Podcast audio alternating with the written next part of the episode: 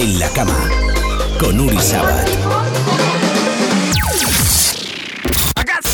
Pasamos gran parte de nuestra vida en la cama. 23 años durmiendo, 110 días haciendo el amor, 4 años soñando. Demasiado tiempo como para no dedicarle un programa. En la cama con Uri Sabat. Buenas, ¿qué tal? Bienvenidos, ¿cómo estáis? Estamos en la cama con Uri Sabat. Hoy estoy en una cama muy especial porque, bueno, es una cama de un artista que conocí en China y que os voy a presentar. En un momento os la presento.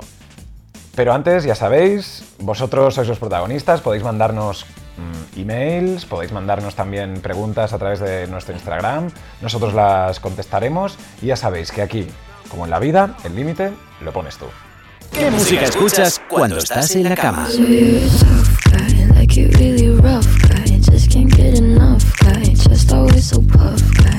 Empezamos y os la voy a presentar em, para, que, para que la conozcáis. Ella es una chica... Vive en Estados Unidos. Es cantante. Nació en la República Dominicana. Y nos conocimos en China. Todo este mix hoy servirá para que conozcáis mejor a esta artista que me encanta. Una buena amiga que ha venido hoy a meterse en nuestra cama. Ella es Charlene. ¡Epa, ¿Qué Uri! pasa? Feliz, feliz de estar aquí en España. O sea, te conocí en China, luego Sí. te vi en República Dominicana, Es verdad. que es mi tierra, y ahora te veo en la tuya. Sí, sí, y ahora me meto en tu cama. Y ahora estás en mi cama. Perfecto. En mi cama de Airbnb. Perfecto. Bueno, eh, vamos a hacer, porque esto ya sabéis que eh, se emite en YouTube, suscri- suscribiros todos a nuestro canal de YouTube, pero también para la gente que lo esté escuchando en Spotify o en el podcast, estamos en casa de Charlene, un Airbnb aquí en el centro de Madrid. ¿Te has venido aquí para cuántos días? Pues un mes. Imagínate, o sea, voy a estar haciendo varios shows. Eh, llegué hace, creo que ya yo ni sé porque el jet lag me lleva loca, pero creo que son ya cinco días. Sí. Y hemos estado en Toledo y en León. Y bueno, aquí conociendo un poquito más de Madrid. Tú vives en Los Ángeles, ¿no? Sí, en Los Ángeles. ¿Te gusta Madrid? Me encanta. Me encanta y sobre todo, creo que, y eso lo hablamos cuando nos fuimos a China, que la mayoría del grupo que fue con nosotros eran de España. Y ahí pude conocer muchísimo más a la gente española, sobre todo a los jóvenes, o sea, a ustedes. Y hicimos un link y un clic tan bonito que eso hace que yo ame más España. Ah, Charlene. Le encanta España, le encanta España. ¿Qué es lo que más te gusta de España? Me encanta la comida, Sí. eh, y lo abierto que han sido conmigo, o sea, el hecho de poder recibirme y, y- y con mucho cariño, a- o sea, abrirme las puertas de grandes escenarios y compartir con grandes artistas de aquí ha sido maravilloso. Creo que la música ahora mismo está viviendo un momento muy bonito en España, sobre todo para las mujeres. Sí. Entonces, no, me, me encanta mo- esa movida. Y es bello, o sea, de ver. O sea, uno Claro. sale a caminar y es todo lo que uno mira para donde sea, está bonito. Oye, eh, Charlene, tú eres cantante, también has hecho cosas de actriz, eres una, una mujer todoterreno, pero estabas hablando del tema de las mujeres, del empowerment de las mujeres, del, del- del momento que se está viviendo con, con todo esto, ¿no? ¿Cómo lo ves tú? Yo creo que ya era hora. Siento que las mujeres hemos peleado mucho. Eh, yo quizás empecé en el mundo de la música todavía cuando no, se, no, no- no teníamos esa apertura ni esa aceptación, donde se dudaba mucho del poder de la mujer de generar dinero en la, en la- en la industria de la música, porque hubo un cambio de la música pop, que era lo que antes se, se escuchaba, lo que hacía Thalía, lo que hacía em, Paulina Rubio, etcétera, al, mu- al mundo urbano que era muy dominado por los hombres. Entonces al principio a nosotras como que no nos dejaban entrar muy, no- como con mucha firmeza en ese mundo. ¿Tú no crees que a a lo mejor en un principio en ese, en ese mundo urbano que tú, que tú hablas, la mujer se la cosificaba mucho, se, se la trataba como eh, un trozo de carne y era como un punto más sexy que no artista? Claro, ¿no? Y de hecho muchas de las canciones de hombres usaban eh, eh, coristas femeninas pero no le daban nombre. O sea, tenían la voz de la mujer pero tú nunca sabías quién era esa mujer que cantaba. O sea, no le daban ni, ni cara ni nombre. Entonces ya hoy día se ha demostrado gracias a que yo creo que vinimos en manada. Entonces fue como que o, abre- o no nos abren la puerta, pues la tumbamos, una de dos. Y se tuvo como que entender que, que obviamente sí somos un poder económico que genera, que llena, que, que produce buena música. Y ya los productores también están muy abiertos a trabajar con una, o sea, que antes no pasaba. Tú, Charlene, eres eh, cantante maravillosa, seguidla en todas sus redes sociales. Em, pero hablando de esto, ¿en algún momento de tu carrera te has visto eh, en una situación incómoda precisamente por eso, por, pues por ser mujer, Claro. por ser una mujer atractiva y todas esas cosas? Uh, claro, claro, claro que sí. Y pasa, y todavía pasa. Y yo simplemente, yo creo que ahí es donde la gente no, no entiende el daño que le hace eso a la mujer, porque dicen así, pero uno puede llegar como sea. Claro, uno puede llegar, pero tiene que, uno se la pasa todo el tiempo como que cambiando de estrategia o cambiando de rumbo. Ah, voy por aquí, ay, me salió un tipo que lo que está buscando es otra cosa, que no es lo que yo quiero darle. Entonces me ir por acá. Entonces eso me retrasa muchísimo el, eh, o sea, diría yo que la trayectoria o el camino que quiero, que quiero, o por donde quiero avanzar, que es algo que los hombres no tienen ese freno. Porque a los O hombres sea, no ¿tú les crees, pasa. ¿tú crees que una mujer eh, en el mundo, por ejemplo, y hablamos de lo que ha surgido eh, recientemente, del Me Too, de todo el movimiento de actrices contra productores como Harvey Weinstein y toda esta gente, ¿tú crees que una mujer tiene que eh, demostrar mucho más que un hombre para llegar a su mismo nivel? Totalmente. O sea, el talento es el talento. Y eso es lo primero que hay que tener. Pero más allá, uno tiene que... O sea, hay mucho de estrategia. O sea, por ejemplo, hay productores con los que yo no trabajo. Hay artistas con los que yo no grabo. Hay programas a los que no voy porque me han venido con esa, con esa, con esa onda de, de, de irrespeto. Entonces, uno se va cerrando puertas a la larga porque si son puertas, pero si es por ahí, pues no, no quiero entrar. Claro. Entonces, por eso yo digo que es más difícil para la mujer. Todavía. Ojalá y siga cambiando. Hoy en día, y ojo, hay muchos productores que son muy buenos con nosotras, o sea, que nos apoyan, que creen en una y que, y que se matan a trabajar por una, y, y lo veo, pero no es que todos son así. Entonces, todavía hay algunos, hay como todavía sus manzanas podridas en, el, en la canasta. Y mm, todo este tema de la mujer dentro de la industria, de la música, eh, eh, ¿tú crees que hay otro factor importante también al, al ser latina en, en- en Estados Unidos, por ejemplo? Em, mira, lo de ser latina en Estados Unidos, eh, ¿qué te digo? Depende de dónde, porque ser latina en Miami es una cosa, ser latina en, en Los Ángeles es otra, y ser latina en Nueva York es otra. O sea, ¿Cómo yo es? siento que, que cada, mm, cada ciudad, cada estado es, es distinto, porque en Miami, por ejemplo, te hablan más español que inglés hoy día. Entonces ya ser como latino en Miami es, es ser normal, es, Sí, es sí, lo sí, que hay. en- en Los Ángeles, por ejemplo, a veces no entienden lo que es latino como yo de dominicana, entienden lo que es el mexicano, te lo entienden porque es lo que más cerca tienen, pero no te entienden lo que es el dominicano. Y en Nueva York sí te lo entienden el dominicano, pero ya también viene siendo algo más de, de los barrios de, de Nueva York. Entonces yo siento que cada panorama es completamente diferente. ¿Tú crees que el, el mundo latino, el latino gang, eh, está dominando la industria, por ejemplo, musical en la que tú, te, Sí. en la que tú estás trabajando? Sí, y yo creo que tiene que ver mucho porque nosotros, los latinos, somos muy alegres, somos muy felices y la música lo transmite. Y yo siento que el mundo carece un poco de felicidad, eh, que carece un poco de ánimo. Uno ve la gente sufriendo mucho de ansiedad, de depresión, de no sé qué. Entonces eh, yo, yo, espero, yo espero que lo podamos contagiar un poquito con, esa energía y con esa vibra positiva. Y hay hambre de eso. ¿Tú crees que eh, España, en, en como musicalmente hablando, está también ahí en la vanguardia de todo este movimiento latino, con gente como, yo que sé, eh, Rosalía y todo eso? No, Rosalía ha sido un fenómeno. Ella ha hecho algo muy hermoso que es fusionar la música de su origen con lo que está pasando hoy día eh, a nivel popular y ha tenido unos resultados maravillosos. Pero así como Rosalía hay mucha gente, o sea, la música ahora mismo de, de España se está colando en todas partes y también yo siento que España está muy abierta a recibir música de fuera. Entonces como cool porque han habido ciertas colaboraciones que han hecho que ese puente se haga cada vez más, más, más pequeño. Claro. Eso, yo por ejemplo, eh, he estado, he estado en, en Los Ángeles eh, viviendo un tiempo y veo mucha gente que se ha ido a Los Ángeles a buscar el sueño americano, a buscar eh, hustling, you know, Oh, a, a- a- a- intentar salir para adelante con lo que sea y, y- y me gustaría saber un poco tu historia también, Charlene. ¿Cómo sales tú de, de- de la República Dominicana y llegas a Los Ángeles? eh, te conviertes en artista, eh, haces touring por todo el mundo. Bueno, ¿Cómo eso puedes es una hacer eso? historia, Una historia larga. Porque yo empecé en República Dominicana trabajando detrás de cámara. De hecho, yo era productora y, y comunicadora social. O sea, más lo que haces tú. O sea, yo hacía radio, yo hacía eh, todo lo que tenía que ver con, con el detrás, pero siempre quise ser actriz. Ese era mi sueño.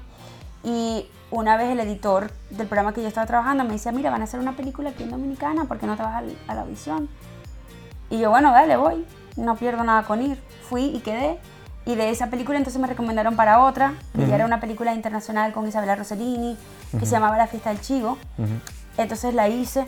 De ahí me recomendaron para otra, después hice una alemana, después me fui a Alemania a hacer una serie, después regresaba, o sea, iba y venía en alemán. O sea, yo que ni hablaba alemán, pero tuve que aprender. Entonces Y hablabas, como- y, sabías... Y no, yo no hablaba nada de alemán. Yo cuando hice la película me memoricé el guion por Sin saber lo que decías. fonética. No, yo tenía como una traducción y entendía, pero obviamente yo no hablaba alemán, entonces todo me, me lo mo- memoricé como por fonética, así como cuando te memorizas una canción de un idioma que tú no hablas, más Claro, o menos. claro, claro. Entonces, bueno, así lo hice, quedó súper bien, entonces de ahí me llevaron a Alemania a hacer la serie.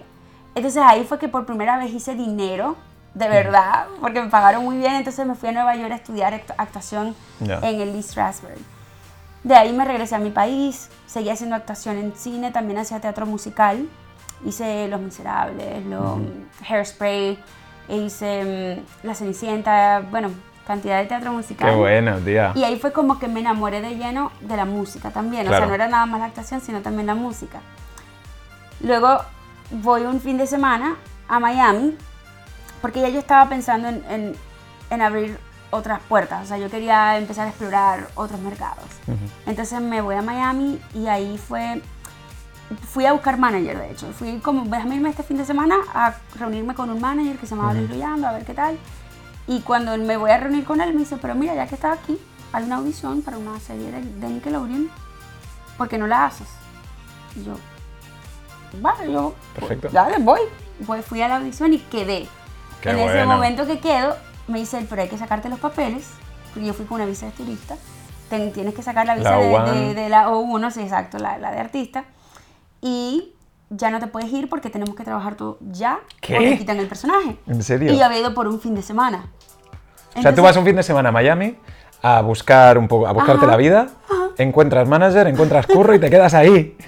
Joder. Entonces yo llamo a mi mamá, Mamá, mira que ya no vuelvo nunca más, así ya literal, me voy. literal. Fue Qué así, bueno. mami, ya no regreso, mándame la ropa en una maleta porque no, no vuelvo. En serio. Y mi mamá, ¿qué? Y yo, sí, ya, pues me quedé. Y así fue.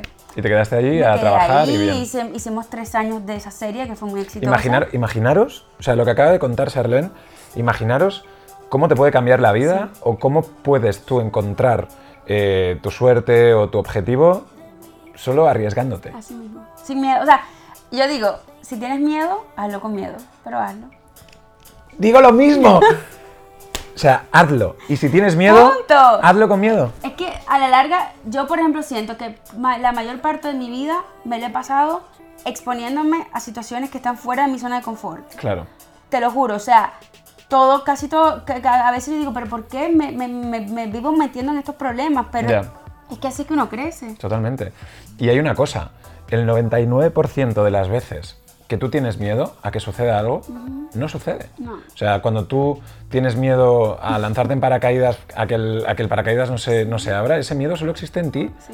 Y, y a lo mejor no, te- no saltas en paracaídas porque tienes miedo a que no se abra, pero es que en el 99,999 Claro. se abre. Se abre. Entonces, hay muchas veces que en la vida te estás saltando, te estás perdiendo cosas importantes por el miedo. Exactamente. Por tu, por tu mierda que tienes en la cabeza. Y tú a veces piensas que eres el único que tiene miedo. Y tú dices, ah, no, pero es que el otro es muy seguro y puede. No, todos. O sea, yo conozco tanta gente, tantos artistas, todos tenemos miedo. Claro. Pero la diferencia entre el que lo hace y el que no lo hace es eso, que lo haces con miedo.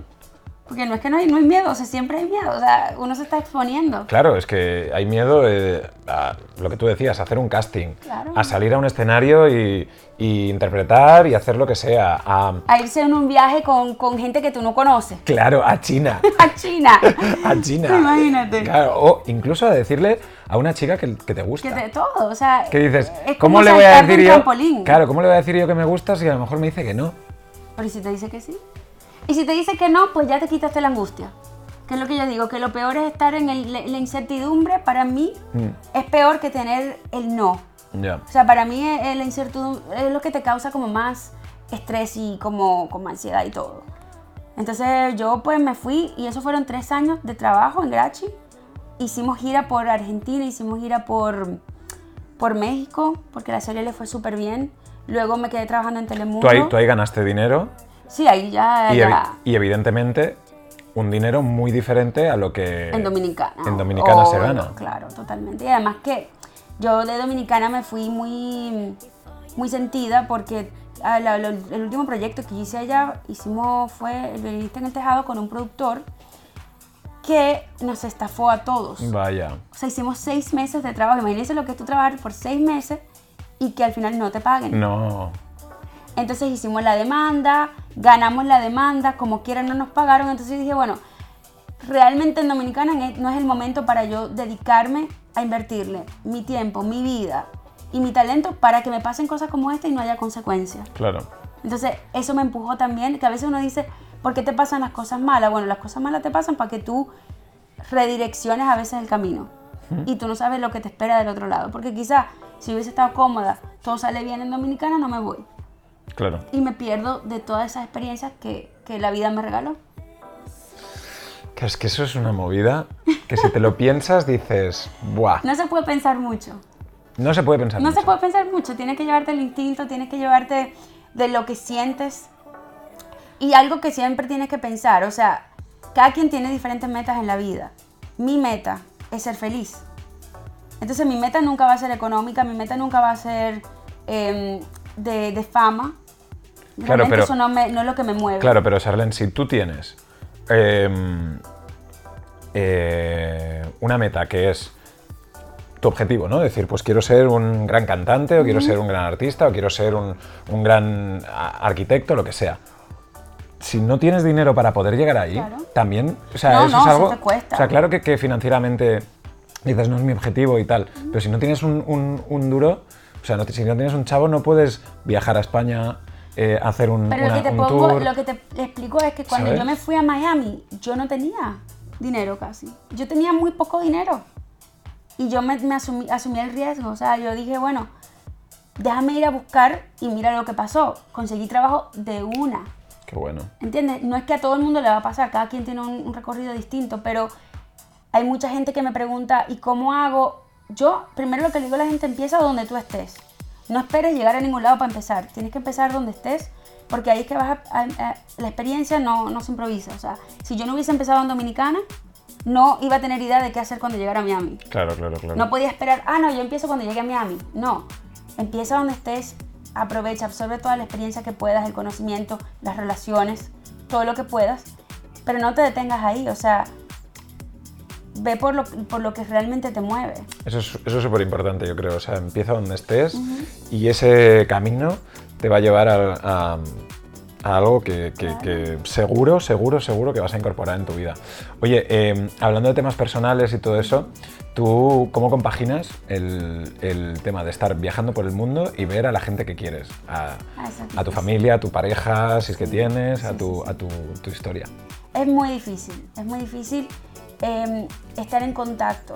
Yo con mi familia, por ejemplo, algo que me ayuda muchísimo es que tenemos un chat en WhatsApp y puede sonar bobo, lo que tú quieras, pero de verdad que me ayuda a saber en qué está todo el mundo, porque me entero ahí, todos hablamos todos los días y me entero en qué anda todo, todo, el, todo, todo el mundo y así no, no le pierdo como el rastro a la gente. Ya. Yo vivo en Los Ángeles, pero viajo mucho, entonces a veces por las horarios, a veces quiero llamar a mi mamá y digo, ay, déjame llamar a mami.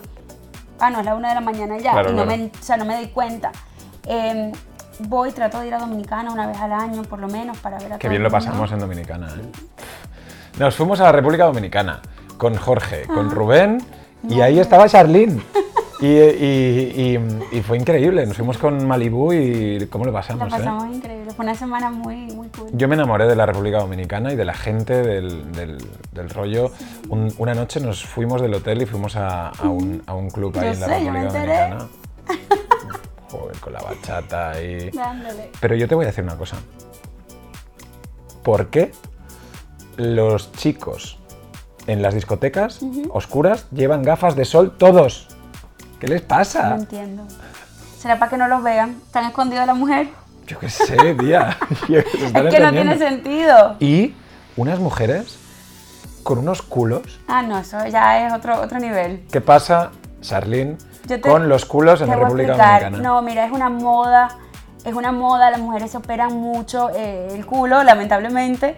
Eh, hay algunas que pues les quedará bien, pero hay otras que lo exageran demasiado para mi gusto. Totalmente. Eh, al hombre dominicano parece que le gusta eso, yo no sé, pero no a todos.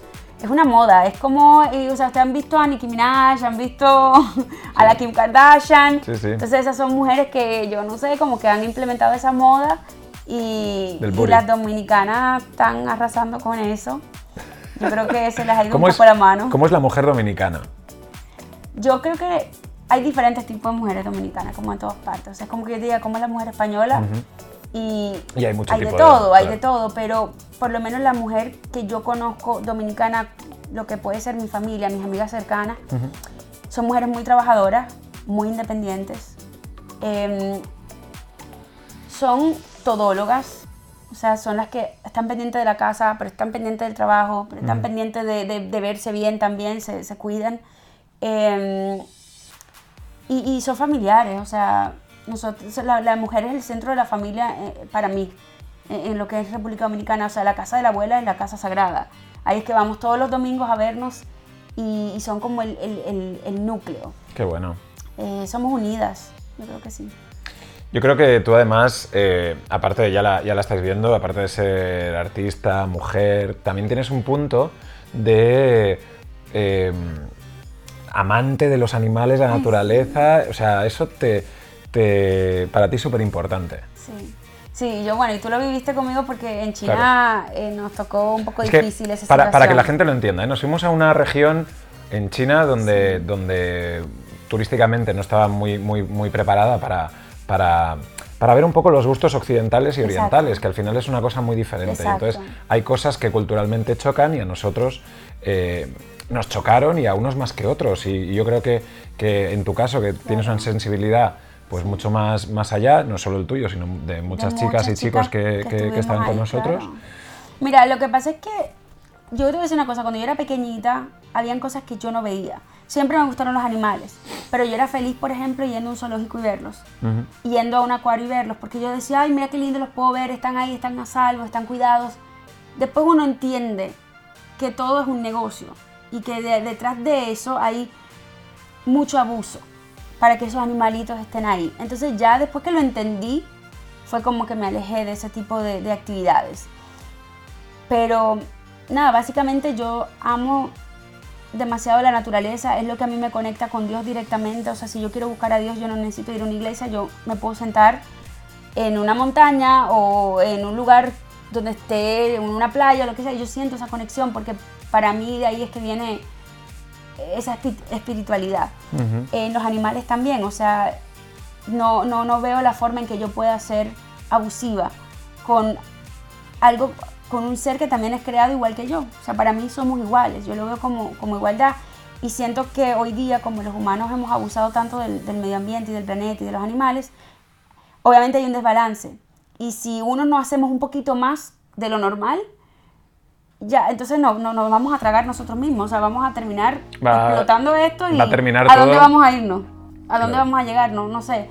Eh, por eso trato de, de siempre contribuir de la manera que pueda en diferentes eh, actividades que tengan que ver con, con la, con, el, con el cuidado eh, o, la, o la sanación de los animales o de recoger, no sé, basura de las playas, todo lo que, lo que yo pueda aportar en mi tiempo que, que tenga disponible. Bueno. Lo hago y trato de concientizar a la gente eh, también sobre esto en mis redes, porque creo que mucho es no, no tener conocimiento. Hay gente que me dice, "Ay, yo quiero ir a, a- a nadar con los delfines y tal, en, esta en este cosito, y yo digo, ya va, pero tú entiendes que ese delfín lo, lo, lo sacaron cuando era bebé de su familia, que no sabe si fue que mataron a la mamá para poder llevarse al bebé, para tenerlo ahí y que no le dan comida a menos que haga los trucos que tiene que hacer y que están cansados porque no son animales de trabajo, o sea, son animales que son inocentes, sí. son libres, no, no, ¿entiendes? Pero es una cuestión de, de- de entenderlo, porque yo también, chiquita fui nadé con los delfines y lo, lo encontré bellísimo, pero luego de que entendí lo que hay detrás de todo eso, dije, no, yo no puedo apoyar eso. Esa fue una, una situación un poco de ruptura con la cultura china. Sí, un poquito porque no, nos expusieron mucho a ese tipo de, de escenarios. Eh, llegábamos a un hotel, por ejemplo, y en el hotel había una beluga en un acuario pequeño. Y yo decía, pero es que no puede ser, porque la beluga ahí no, no- necesita mucho más espacio, necesita otras condiciones para estar bien, para estar feliz. Entonces yo para mí, ver a un animal que está infeliz no me causa ninguna satisfacción. Ya, ya. Es una, una, una- un shock para nosotros eh, importante. Exacto, importante. exacto. Eh, hablando también de artistas, en, en República Dominicana estuvimos con Nati Natasha, por ejemplo. sí. Maravillosa. Sí, sí, sí. ¿Cuál es el artista a ti que más te haya influenciado, que más te guste, que más te. o que te gustaría colaborar? Eh, no sé, hablemos un poco de eso. Mira, de República Dominicana, yo siento que decir un artista que me haya influ eh, o sea, que, que sea de influencia para mí, obviamente Juan Luis Guerra, Claro. porque Juan uno Luis Guerra. creció con mira, eso. Juan Luis Guerra decía que cuando tenía un problema con su mujer, lo tenía que resolver antes de, de irse a dormir. O sea, se metían en la cama y antes de irse a dormir tenían que resolver el problema, porque si no ese problema se enquistaba y, y podía desarrollar en, en- en tal. Y para mí Juan Luis Guerra es uno de los Es o sea, top exponente. five. Es un gran compositor. Eh, tenemos personalidades como Luis Díaz también, que ya falleció, pero que son personas que, que han marcado mucho lo que es la música. Así de una persona que, con quien amo y adoro, que es mi gran amigo, con quien he colaborado ya en tres temas, es Mozart La Para, que también para mí es un hermano que me ha regalado la música. Pero hay muchos artistas en República Dominicana, sobre todo la camada joven que está surgiendo hoy día, que, que se la está fajando. Nosotros tenemos básicamente diferentes géneros Sí. y a veces no es fácil combinar el público de un género con el público del Claro, otro. claro, mucha bachata. Hay el que nada más te escucha bachata, pero hay que el que nada más te escucha dembow, como el que nada más te ahora te, te está aceptando el, el reggaetón que, Sí, se ha, el trap que o- se ha vuelto más pop el reggaetón últimamente. Sí. O el trap, el trap ni siquiera, yo creo que más el dembow es lo que, Ya. lo que predomina en Dominicana. J Balvin, Claro, brutal, brutal. pero brutal. Sí. Que, que- que- es que yo estoy ahora obsesionado con, J- con J Balvin, eh, tiene una noche en Ibiza, en Pachá, eh, está haciendo unos shows increíbles, lleva el pelo de todos los colores cada día, o sea, No, J Balvin ha sido un icono de la música latina que ha abierto muchas puertas para todos nosotros en todas partes del mundo. Ha llegado a ser entrevistado por personalidades que no entrevistaban, a- ¿qué, se- qué te digo? A alguien, no, no a latinos, porque hay latinos que, que lo han hecho, pero que han vivido fuera y han creado su carrera fuera y es diferente. Porque la gente a veces no entiende. Sí, Ricky Saltar Martin. el charco no Claro. es lo mismo. Claro. Eh, o sea, hasta que no, no tienes ni siquiera una visa, que no, o sea, es un proceso muy diferente a una persona que ya se nació o se crió en Estados Unidos. Es más trabajoso. So, creo que tiene otro tipo de mérito. Eh, pero J Balvin también, en lo personal, puedo agradecerle que ha sido una de las personas a quienes se le, se le han presentado mis, mis canciones en demo y ha dado opiniones. Ay, no, mira, mejor que haga esto, que haga aquello, tal. Les sugiero esto. O sea, que ha sido como a distancia un consejero. qué bien. Y eso yo lo valoro muchísimo. Charlene, eh, te quedas aquí en España. Hemos estado en la cama contigo muy, muy, muy a gusto. Gracias por, por estar aquí de charleta. Eh, ¿Cuándo vuelves a España?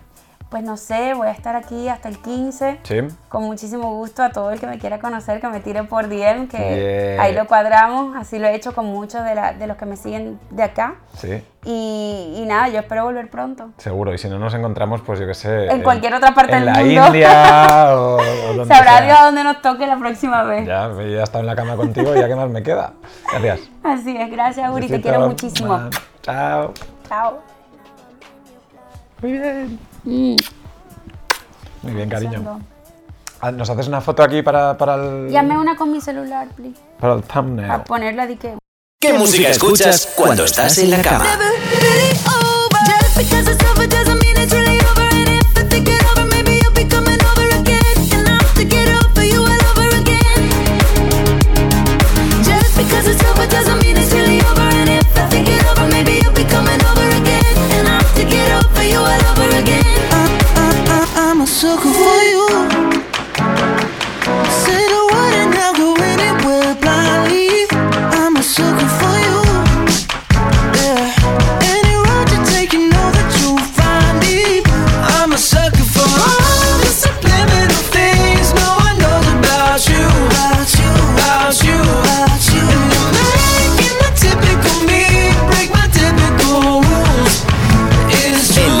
Con Uri Sabat.